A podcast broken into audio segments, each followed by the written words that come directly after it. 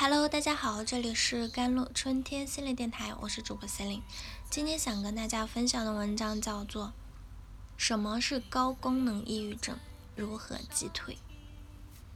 大多数人联想到抑郁这个词啊，脑海中展现的画面是一个孤独的身影，带着绝望和沮丧，往往映衬的就是在一片凄凉的背景中，我们可能会想。那个可怜的人怎么了？然而，这种形象并不一定准确。有一些抑郁症患者表面上似乎过着忙碌充实的生活，看看他们的社交媒体，就会发现他们洋溢着笑脸，精心布置温馨的家。他们把生活安排得如此美好，以至于认为他们可能患有抑郁症这样的想法都显得不可思议。高功能的抑郁症呢，也称之为心境恶劣障碍，是一种慢性低水平的抑郁，可能很难被察觉啊，因为它看起来并不像典型的抑郁症。重度的抑郁症的发作啊，就是表现是在一定时间内的范围内，那严重的感受到了精神的衰竭，对生活充满失望。与之不同的是，高功能抑郁症程度较轻，病程持久且没有明确的诱因，它的存在本身就能让人掌控。比如 V，嗯，悲伤 vs 抑郁啊，悲伤是一种纯粹的感觉，经常是从一件明确的突发事件中产生。我们为失去亲友、想念朋友或者感到被人拒绝而是悲伤。我们哭泣或者哀悼，是因为悲伤在此时此刻是有理由的。我们允许悲伤情绪在身体里流淌，通过这种方式，悲伤可以得到缓解。我们甚至可能享受它。一些最美的诗歌、歌曲和文学作品，可以被看作是悲伤的颂歌。这些作品让我们得以释然，因为他们。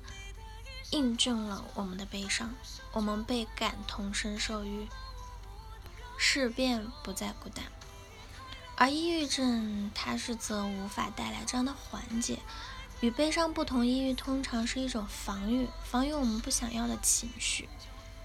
抑郁就是 depression 这个词的词根是压抑，to depress。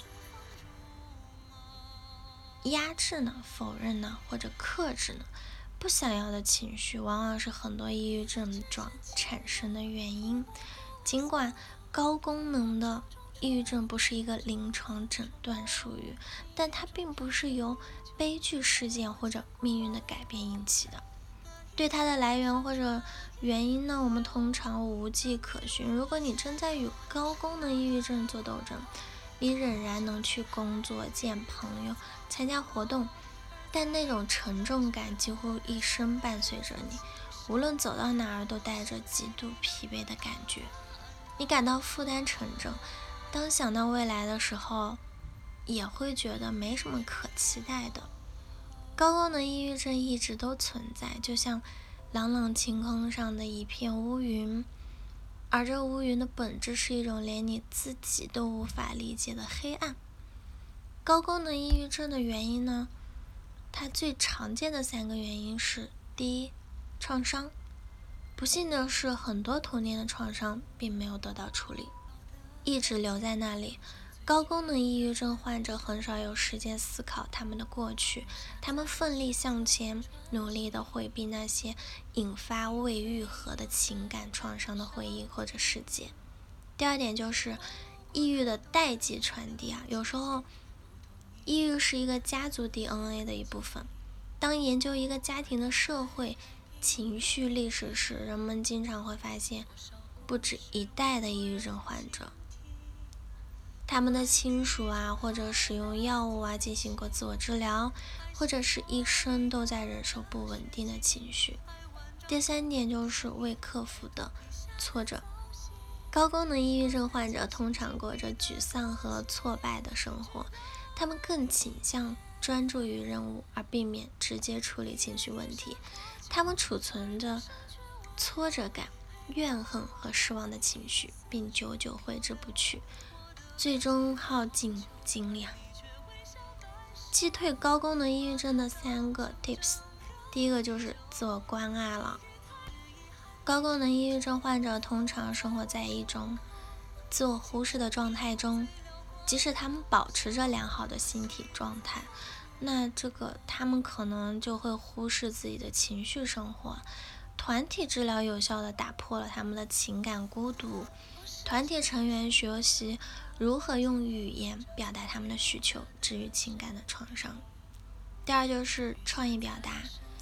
艺术、音乐和舞蹈是治疗高功能抑郁症最有效的一些工具。选择一项自己喜欢并能带来纯粹愉悦感的活动，那些被单调啊、重复的日常事物所束缚的能量和激情，很可能会重新释放出来。第三点就是药物治疗了。如果你已经尝试用尽了自然治疗方法，比如改变饮食。锻炼、日常生活、工作等等，但高功能的抑郁仍然困扰着你，那么可能是时候该考虑用药物治疗了。好了，以上就是今天的节目内容了。咨询请加我的手机微信号：幺三八二二七幺八九九五，我是 c e l i n e 我们下期节目再见。